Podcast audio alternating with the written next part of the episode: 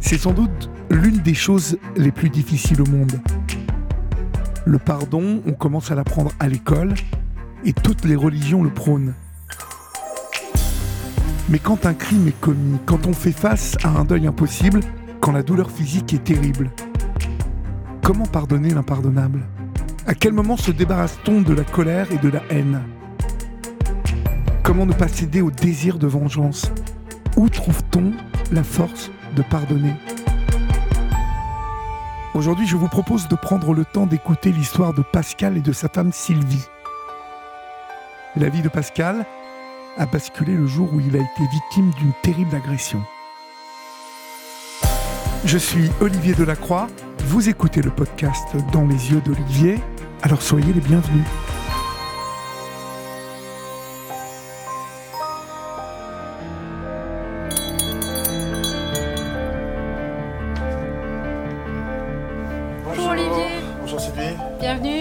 Merci beaucoup. Entrez, je vous en Pascal. prie. Bonjour Olivier, Vous allez bien? Ça va, merci. Bienvenue chez nous. Merci, c'est très joli. En 2009, alors qu'il est proviseur dans le lycée français de Lagos, au Nigeria, Pascal est victime d'une agression à l'acide sulfurique. Il perd l'usage de son œil gauche et doit subir plus de 20 opérations chirurgicales pour retrouver une apparence humaine. Sept ans plus tard, il a surmonté la souffrance et l'incompréhension et, au contraire de sa femme Sylvie, a réussi à pardonner à l'homme qui a commandité son agression. En fait, ce pardon pour moi, bah, c'est une libération. Il n'est pas venu en une fois. Je ne me suis pas levé un matin en, en décidant de, de- de faire cela. Euh, il y a eu des allers-retours, euh, il y a eu de la réflexion, beaucoup de méditation et un travail euh, sur moi pour me libérer de cela. Sylvie, euh, vous ne partagez pas hein, ce, ce- ce pardon? Non. Quand Pascal m'a dit qu'il pardonnait, d'emblée je lui ai dit mais non moi je peux pas pardonner ça, c'est pas possible. Je ne pense pas avoir la force euh, ultérieurement pour, euh, pour pardonner. C'est peut-être euh, force, c'est peut-être un mot qui, qui n'est pas adapté, mais non, je pense que cet acte, c'est un acte de barbarie avant tout et je ne peux pas l'accepter. Avant de revenir avec eux sur cette question du pardon, j'ai besoin de comprendre ce qu'ils ont traversé. En 2009, Pascal a 46 ans. C'est un proviseur passionné et consciencieux. À la recherche d'une nouvelle expérience, il obtient cette année-là sa mutation dans le lycée français de Lagos au Nigeria. Il s'expatrie avec sa femme Sylvie pour une mission censée durer 5 ans. C'était un établissement un petit peu en situation difficile. Et ça, on m'avait prévenu avant de partir. On m'avait dit qu'il allait falloir euh, un petit peu balayer dans les coins. Donc vous arrivez tous les deux au Nigeria, vous prenez euh, connaissance d'une situation assez particulière dans ce lycée. En fait, mon prédécesseur m'avait laissé quelques dossiers et parmi ceux-là, il y a un dossier d'un professeur de lettres qui avait organisé un réseau de change d'argent, de prêts, d'une cantine scolaire euh, qu'il dirigeait. C'était littéralement un business dans l'établissement. Il y a eu euh, quelques anecdotes hein, à son propos. Vous m'avez parlé d'une valise ou d'un sac euh, d'argent renversé. euh, Ah, ça, c'est extraordinaire. Il rentre dans une salle de classe où ses élèves l'attendaient avec un sac euh, avec de l'argent en espèces. Alors, il faut savoir qu'au Nigeria, l'argent, euh, ça fait vite des, des piles d'argent, hein, puisque la monnaie euh, n'est n'est pas très forte. Et donc, ben, il, a, il a demandé à ses élèves de lui faire des piles de 10. Quand j'ai entendu ça, je dis mais on va où là C'est pas possible, on peut pas, on peut pas accepter ce, ce genre de choses.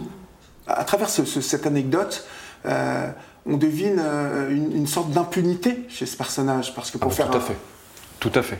Il lui est arrivé de dire à, à certains de ses collègues, profs, euh, toi tu sortiras jamais vivant du Nigeria. Et ça, dans un pays comme celui-là, ça peut pas être pris à la légère. Donc les gens ont eu peur de lui. Comment est-ce que vous allez la régler, cette situation? Comme j'ai été formé, j'écris des rapports Mhm. factuels, sans jamais aucun jugement de valeur, que je transmets à ma hiérarchie. Et je pense que là, il y a eu pour lui une petite différence avec ce qui se faisait avant. Il savait que j'étais en train de lui monter le dossier. Il avait cette équation à résoudre.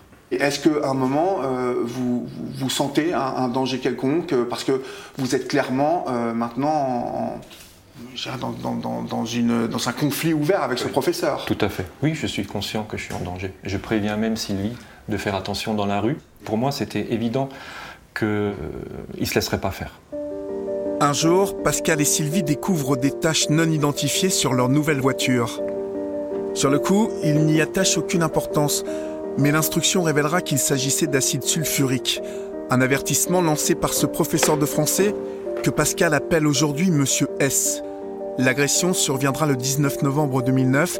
Cette date, les deux époux ne l'oublieront jamais. Il était 16h et quelques, je vais pour rentrer chez moi et j'ouvre le bureau et je trouve devant moi euh, un personnage de type africain et il me demande euh, un appartement dans lequel on avait des travaux. Il tenait dans sa main un verre avec un liquide dedans. Et donc je me suis dit qu'il devait badigeonner contre les thermiques ou, injecter du, du produit anti-thermite. Par contre, il avait, euh, il avait les yeux bizarres, des yeux rouges un peu. Euh. et donc je me dis, c'est quelqu'un qui a fumé, c'est quelqu'un qui n'est pas net. Comme il n'était pas clair, euh, je monte avec lui, on avait juste un étage à monter, et je lui indique l'appartement en question dans lequel il y avait des travaux. Et à ce moment-là, je sens un liquide chaud qui me vient sur le visage, tiède, disons tiède. Et je mets ma main, c'est visqueux, je me dis qu'est-ce qui se passe, mais qu'est-ce qu'il fait celui-là, il n'est pas bien. Et d'un coup, ça commence à chauffer, à chauffer, et là je sens.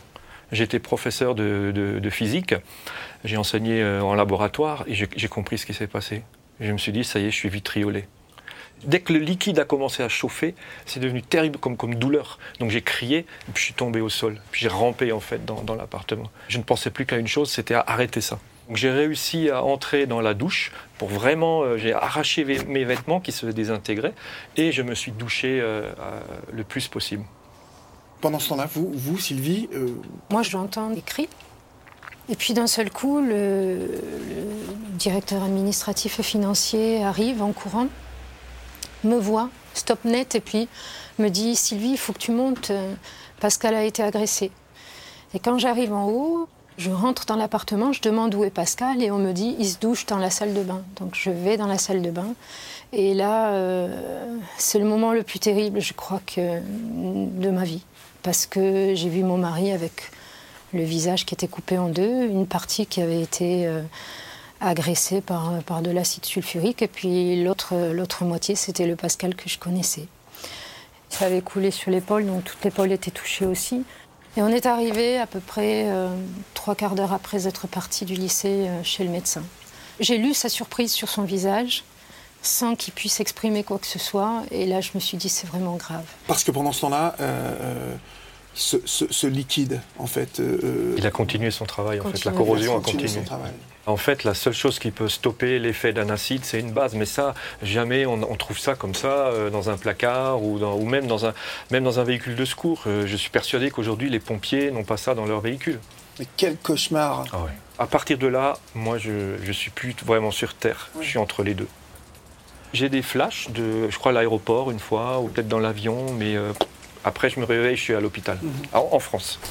Durant tout ce temps, l'un comme l'autre. Est-ce que l'image de ce monsieur S vous, vous traverse l'esprit? Est-ce que vous avez souvenir de ça, non? Et vous, Sylvie hein? Moi, je n'y pense plus à ce moment-là. La priorité, c'est euh, sauver Pascal, c'est euh, aller vite, savoir ce qu'il a, euh, quelles sont les lésions. je ne sais rien de notre avenir, quoi. Vous étiez désormais un grand brûlé. Oui. Donc moi, j'étais content quand il, quand il m'endormait. Je souffrais terriblement. Et d'ailleurs, à un moment donné,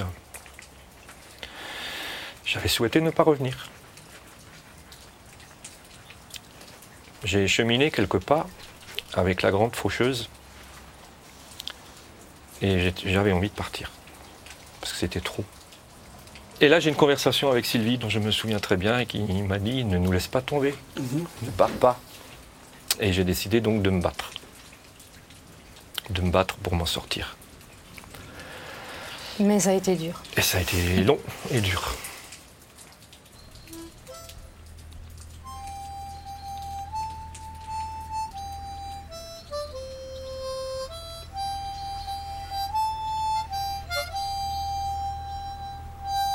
Pascal reste un mois en chambre stérile et fait six mois de rééducation avant de rentrer enfin chez lui.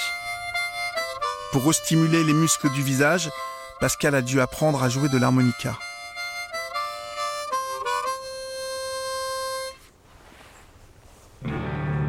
Au-delà de ses souffrances, il comprend que c'est son ressentiment envers Monsieur S qui l'empoisonne chaque jour davantage.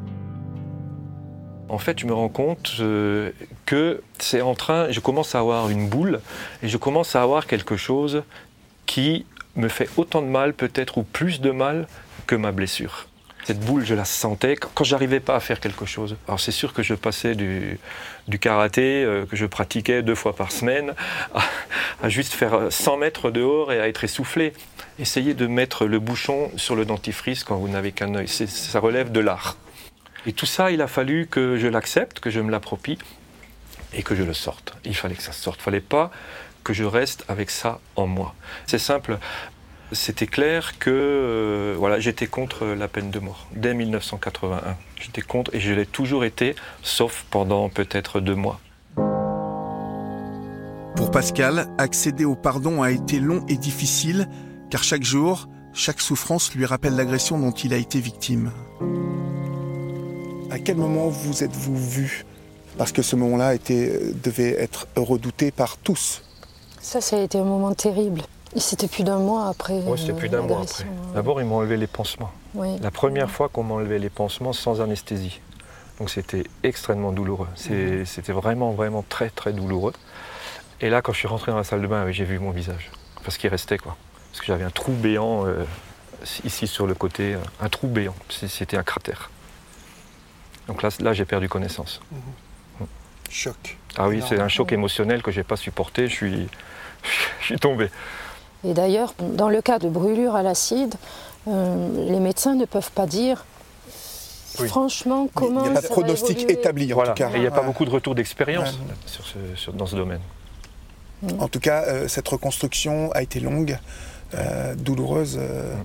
Vous apprenez à l'hôpital à vous préparer à ce que va être désormais votre vie parce que il y, y, y, a toute une partie de soins euh, qui est envisagée à la maison euh, lorsqu'on oui. évoque le retour de. Euh, ben, je prends brûlé. conscience en fait de, de l'ampleur des dégâts et puis de, de ce que va être notre quotidien assez vite. Moi, je recevais une goutte, euh, plusieurs gouttes dans les yeux toutes les deux heures. Donc ça nécessitait sans cesse, sans cesse, sans cesse des soins. Et donc c'est naturellement que les infirmières ont expliqué à Sylvie comment me faire les soins, comment mettre les gouttes, comment euh, crémer la peau pour l'hydrater. Tirer sur les tissus, à faire un palpé roulé, tout ce que la brûlure nécessite comme soin. 7 jours sur 7, plusieurs fois par jour, des heures entières. C'est difficile d'imaginer la chose et ça a été bénéfique puisque il a retrouvé une forme de visage progressivement. Mmh.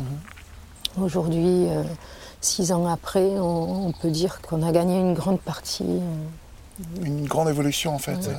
Et cette implication vous a redonné du, du ah oui. de la force. Ah oui. Oui, oui. Vous ne vous battiez pas tout seul? Oui, tout à fait. Et pendant longtemps, euh, cette image a été euh, pour Pascal quelque chose de pesant, de lourd, de, à vivre. Quand on était dans la rue, il me disait euh, regarde, on me regarde encore. Ou, Ouais, c'était quelque chose qui n'est pas facile, hein, de, de, revenir chez ses amis, chez ses voisins et d'être défiguré. Ouais. Aujourd'hui, c'est pas facile encore à supporter. Vous êtes déjà en plus dans un métier euh, public, hein, puisque vous oui. êtes en permanence au contact des élèves, des professeurs, des parents. Euh, c'est un, un, boulot de communication proviseur oui. aussi. Ah, euh, oui, vous auriez très bien pu sûr, sûr, imposer bah... à Sylvie de vous dire je ne veux plus qu'on me voie, donc je resterai chez moi. Voilà. Or, vous avez mis la barre haute dans, dans, dans le... cette reconstruction. Le médecin m'avait proposé de monter un dossier de retraite anticipée ouais. et j'ai refusé. Pour moi, c'était important. Euh, comme j'étais agressé euh, dans mon travail, pour mon travail, euh, il fallait que je retourne très rapidement à mon travail. -hmm. Et ça, ça, fait partie de ma reconstruction. Mais effectivement, de faire face à 1000 élèves, quand on arrive dans la cour de récréation euh, qui vous regardent, c'est sûr que c'est euh, pas facile à supporter. On a peu parlé de vos enfants, euh, et je suppose qu'ils ont joué quand même un rôle important dans, ouais. dans, dans votre reconstruction. Oui. Ils ont été très présents. Les filles plutôt pour euh, moralement, pour soutenir Sylvie moralement, et euh, les garçons m'ont bien fait comprendre qu'ils étaient là et prêts à intervenir s'il le fallait. Mmh. Vos, vos, garçons ont, ont fait preuve d'une, comme vous, d'une grande dignité. euh, Il a fallu à... les retenir. Ouais. Il a fallu les retenir. Moi, je leur ai dit ne faites pas de bêtises parce que je les connais.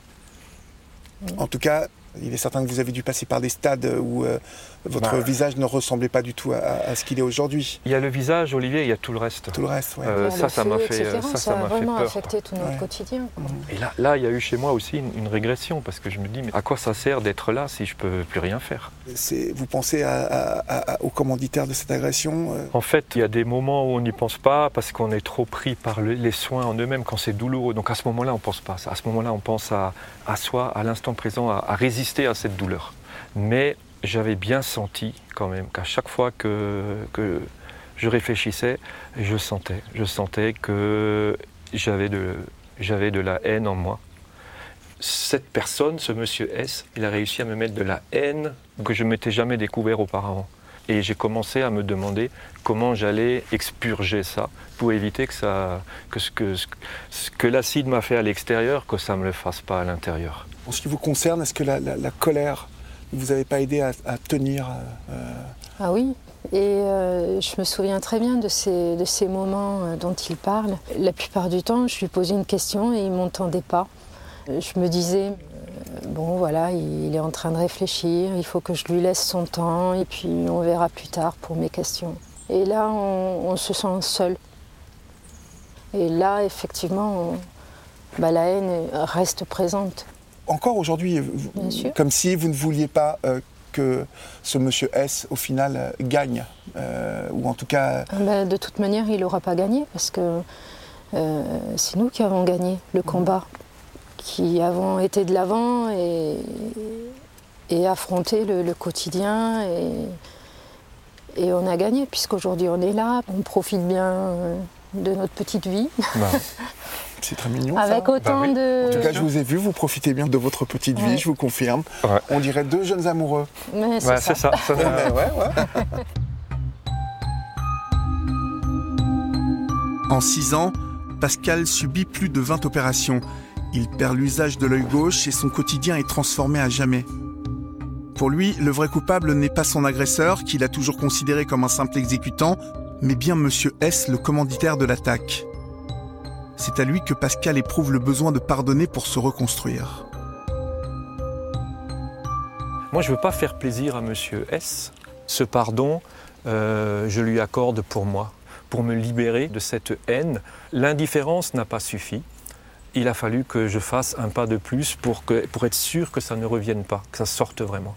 J'étais devenu quelqu'un de méchant et je ne voulais pas devenir cet homme. Je ne veux pas devenir quelqu'un de violent, quelqu'un de haineux, quelqu'un qui a de l'amertume. On ne se reconstruit pas dans la haine. Non, ça ne marche pas. Moi, dans ma réflexion, ce que j'ai découvert, c'est que on a trois niveaux d'action. Le premier, c'est physique, ça veut dire on fait avec les mains. On fabrique un menuisier qui fait un objet. Le deuxième, c'est la réflexion, c'est l'intelligence. Mais moi, je suis persuadé que au-dessus de l'intelligence, il y a encore quelque chose.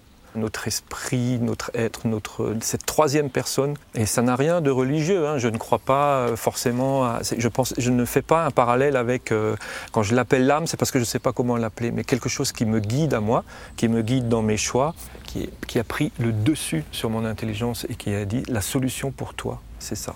Et c'est le chemin que j'ai fait, et c'est comme ça que je suis arrivé à lui pardonner. Aujourd'hui, je me sens plus avec des contractions, avec euh, du mal de ventre, avec. euh, je, je ne passe plus des heures et des nuits, Olivier, des nuits à réfléchir à ce qui s'est passé. Je peux tourner une page. La paix. Oui, la paix. J'ai une paix intérieure maintenant et dans ma tête. Dès leur arrivée en France, alors que Pascal est admis dans le service des Grands Brûlés, Sylvie, soutenue par ses quatre enfants, prend l'initiative de porter plainte. Tous les soupçons s'orientent vers Monsieur S, le professeur de français, qui est arrêté quelques mois plus tard lors d'un séjour en France. Lors du procès, l'accusé nie en bloc. Pour étoffer le dossier de Pascal, son avocat souhaite produire les photos de ses blessures. Je tenais pour indispensable que les jurés voient de quoi on parlait. Pascal s'était quand même euh, euh, refait un visage, et moi je voulais qu'il sache ce que Pascal avait enduré pendant trois ans. Donc on s'était mis d'accord, tout était parfait, sur des rails, j'étais tranquille et j'avais mon plan. Et puis coup de théâtre, Pascal dit non, moi je, je souhaite pas que vous regardiez ces photos. Il faut dire quand même que ces photos sont affreuses. C'est terrible. hein. C'est un brûlé, c'est quelque chose de terrible. Et si on prend comme ça les photos et qu'on les montre à quelqu'un, il va dire, mais il, faut, il faut le mettre 30 ans en prison, cet homme. Et moi, je voulais que M. S soit condamné sur la procédure qui a duré toute la semaine et non pas sur deux minutes d'un diaporama. Cette démarche-là, humainement, est surprenante. Il y en a dix à votre place. Parce que c'est un atout qui n'aurait pas eu la réflexion que vous avez eue, c'est-à-dire de dire euh, ces photos sont horribles, elles vont influer le jury d'une manière émotionnelle que je trouve injuste, hein, puisque c'est l'argument. ça. Moi j'ai trouvé ça vraiment spectaculaire, même si, euh, je dois vous le dire, euh, je me sentais un peu pris par revers dans le conseil que j'avais donné à mon client. En fait, j'y vois quelque chose qui fait écho dans le pardon. Est-ce que c'est quelque chose de fréquent de voir des victimes pardonner à leur agresseur? Non, c'est pas très fréquent, euh, mais pour autant, je ne voudrais pas qu'il y ait les bonnes victimes et puis euh, les, mauvaises. Non, mais je ne vais pas parler de, bonnes victimes parce que trop souvent, j'entends associer le mot de victime à esprit de vengeance. Et ça, euh, je, voudrais qu'on casse cette image-là qui correspond pas, ça existe, hein, mais qui correspond vraiment pas à la majorité des situations vécues. Et encore une fois, on peut choisir de, différer son pardon ou même de ne pas l'accorder sans pour autant être dans la haine. D'une façon générale, vous arrive-t-il d'aborder euh, cette, question du pardon avec euh, euh, les clients? C'est rare, pour une raison simple, c'est que le chemin du pardon, c'est un chemin qui est long et qui généralement trouve son dénouement et sa réponse après le procès. Est-ce que l'appréciation de Pascal serait la même si par exemple euh, cet homme avait été acquitté? C'est clair que de savoir que la justice a été rendue pendant un certain temps, ça m'a aidé à moi à faire, cette, à faire cette démarche et surtout à prendre le temps qu'il faut pour euh, la faire. Après cinq ans de procédure, M. S est finalement reconnu coupable d'avoir commandité l'agression et il est condamné à 10 ans de prison. Pendant ces années de lutte, Sylvie a dû quitter son travail pour devenir l'infirmière de son mari. Contrairement à Pascal, pour elle, il n'est pas question de pardonner. Même si aujourd'hui, elle éprouve moins de colère. Le fait que cette personne ait été condamnée une première fois, puis qu'il ait fait appel et qu'il ait été à nouveau condamné, avec une condamnation quand même qui était lourde et supérieure à ce que demandait l'avocat général, mhm. pour moi ça a été un soulagement. Un aboutissement de, ces, années euh, passées au chevet de Pascal à essayer de comprendre ce qui s'était passé. Il est arrivé d'essayer, de, vous, de la calmer, cette colère en lui? Oui, je me devais de faire ça aussi. C'était difficile parce que moi-même, j'étais en colère sur ce qui s'était passé. Je dois l'avoir bien aidé puisque lui pardonne aujourd'hui. Et euh, ce n'est pas mon cas. Non, pardon, c'est quelque chose de légitime finalement dans ce qui nous est arrivé. Il nous a privés de beaucoup de choses. Mhm. Moi, j'ai plus le même mari que, ce que j'avais avant. Je soigne tous les jours. Je, je passe du temps à, essayer de lui donner un visage qui, qui, qui n'est pas le sien. Pardonner, ça voudrait dire que quelque part, j'accepte ce qu'il a fait. En plus, il n'a pas demandé à ce qu'on le pardonne. Donc euh, ça fait une double motivation pour ne pas, ne pas me poser la question en tout cas. Et s'il le disait, j'ai été beaucoup trop loin, je m'aperçois de l'étendue des dégâts. Est-ce que vous pensez que euh, vous seriez capable d'envisager euh, son pardon à lui aussi Je pense que je lui dirais que je lui pardonne son mutisme pendant toutes ces années, mhm. mais que son acte est impardonnable.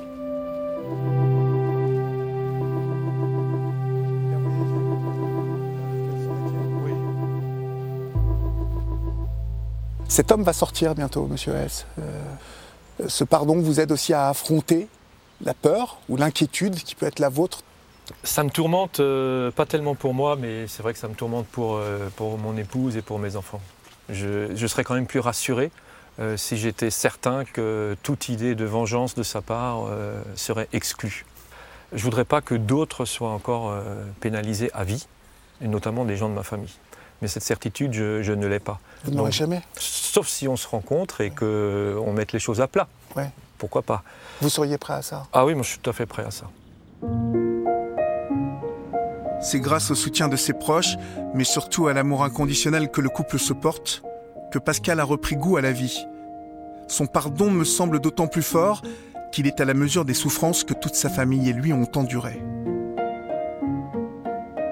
Cette épreuve m'a enlevé des choses et m'a apporté des choses.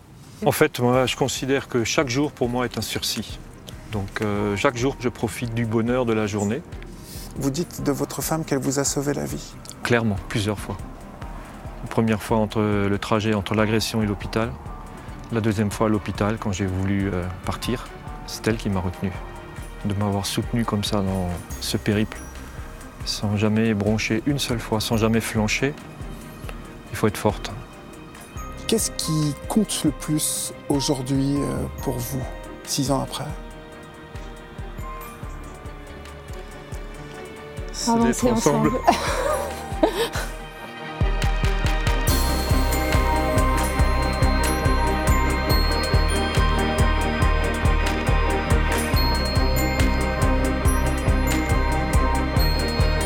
Le podcast Dans les yeux d'Olivier est une production Europe 1 Studio. Réalisation Kevin Ousti. Diffusion Héloïse Bertil.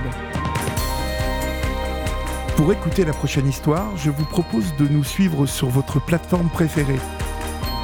Et si ce témoignage vous a plu, rendez-vous sur les réseaux sociaux pour en parler.